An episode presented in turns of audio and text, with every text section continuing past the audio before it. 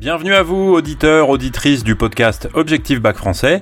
Si vous trouvez ces épisodes utiles et intéressants pour votre préparation et vos révisions, alors rendez-vous sur notre site internet au fond de la classe.com. Vous y trouverez ce que vous cherchez, des fiches de méthode, des cours sur les livres au programme, des citations, des plans détaillés, des introductions rédigées et un forum pour poser toutes vos questions et obtenir des réponses en direct. Vous trouverez le lien dans la bio du podcast au fond de la classe.com.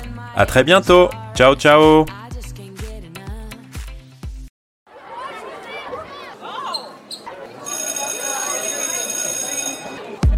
Bonjour à tous, chers élèves et chers amis du site au fond de la classe.com.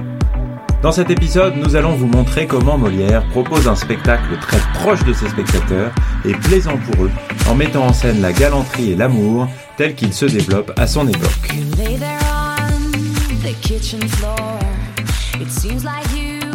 Donc essayez ici de développer un autre aspect de ce qui fait du Malade imaginaire une pièce très plaisante et très spectaculaire, en particulier pour le spectateur de l'époque. Et ça va nous faire reparler d'ailleurs du petit opéra impromptu. C'est la manière dont Molière, et c'est nouveau à son époque, met en scène les usages, les modes de son époque. Il est connu pour avoir euh, opéré une espèce de révolution comique qui consiste à faire rire des usages de son époque. Aujourd'hui, il est tout à fait courant pour euh, les comiques, les acteurs comiques qui font du, one-man show ou qui font des vidéos sur YouTube ou sur euh, tout ce que vous voulez, de rire des usages de notre époque de rire du nouveau vocabulaire qu'on utilise, de rire des modes, de, tout ce qu'on veut. Euh, c'est vraiment quelque chose de nouveau à l'époque de Molière et son premier succès, celui des précieuses ridicules, eh bien, euh, euh, le faisait entrer dans le succès à partir de cet humour moderne qui consiste à prendre non pas vraiment les défauts, mais en tout cas les comportements contemporains les mettre sur scène pour que les spectateurs, qui sont eux-mêmes ceux qui ont ces comportements nouveaux, rient d'eux-mêmes, en quelque sorte. Et euh, il le fait dans le malade imaginaire avec la galanterie.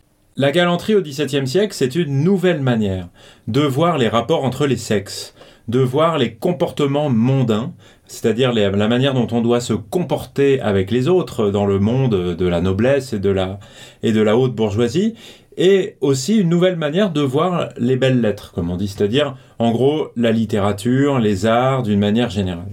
Et euh, derrière ce mot de galanterie, eh bien, il y a un, vieux verbe hein, qui est galer, qui veut dire se réjouir, prendre du plaisir, prendre du bon temps. Et euh, ce qui est au cœur de cette nouvelle idéologie, eh bien, c'est le plaisir, l'art de plaire, de séduire, avec un certain raffinement.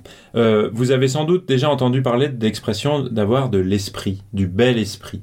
Eh bien, quelqu'un de galant, un homme galant ou une femme galante, eh bien, c'est quelqu'un qui sait bien parler, qui possède l'art de la conversation. Ça veut dire qu'il n'ennuie pas, qu'il n'écrase pas les gens avec son savoir, mais au contraire, qu'il fait preuve de naturel, de spontanéité, de répartie. Euh, c'est un petit peu tout ça, l'art de la, de la galanterie. Et évidemment, dans le malade imaginaire, on voit cette galanterie à travers les personnages de Cléante et d'Angélique.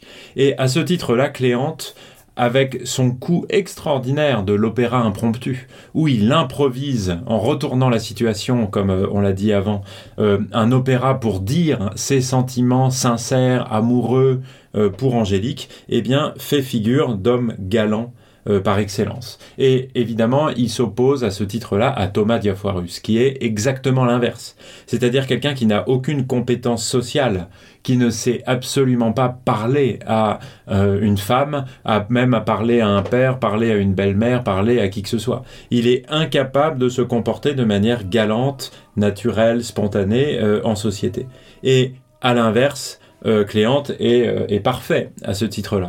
Et Angélique, fait absolument figure de femme galante aussi, c'est-à-dire d'une femme qui est intéressée euh, par les choses de l'amour, mais avec une certaine égalité avec les hommes, et certainement pas dans des vieux rapports amoureux qui seraient euh, euh, dirigés par les pères et dirigés par les hommes seulement. Alors, les scènes dans lesquelles on voit vraiment le spectacle de la galanterie, évidemment, c'est le petit opéra impromptu. C'est euh, aussi euh, d'autres apparitions de Cléante qui euh, est ironique, en particulier quand Thomas Diafoirus parle, qu'il le félicite, par exemple, pour son discours de manière ironique. Et puis il y a une autre scène à laquelle Cléante n'est pas associée du tout. c'est au début de, au tout début de la pièce, c'est la scène 4 de l'acte 1.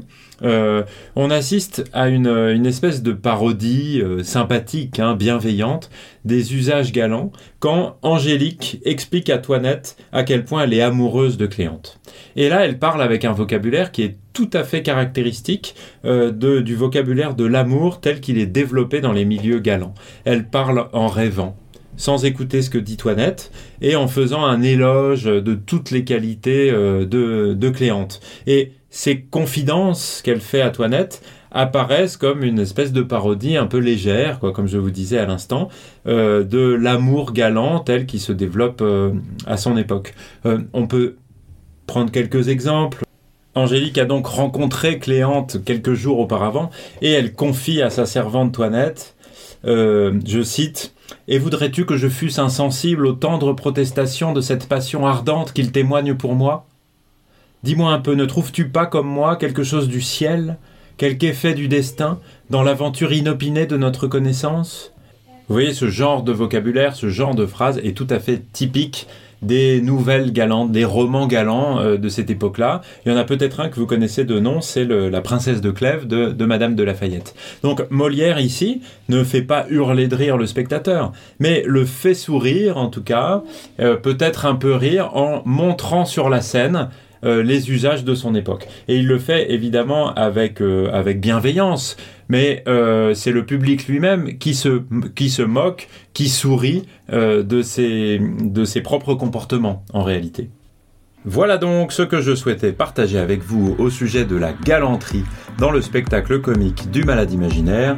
Vous pouvez retrouver un certain nombre d'éléments sur le site au fond de la classe.com. Je vous dis merci beaucoup de m'avoir écouté et à très bientôt. Ciao ciao kitchen floor. It seems like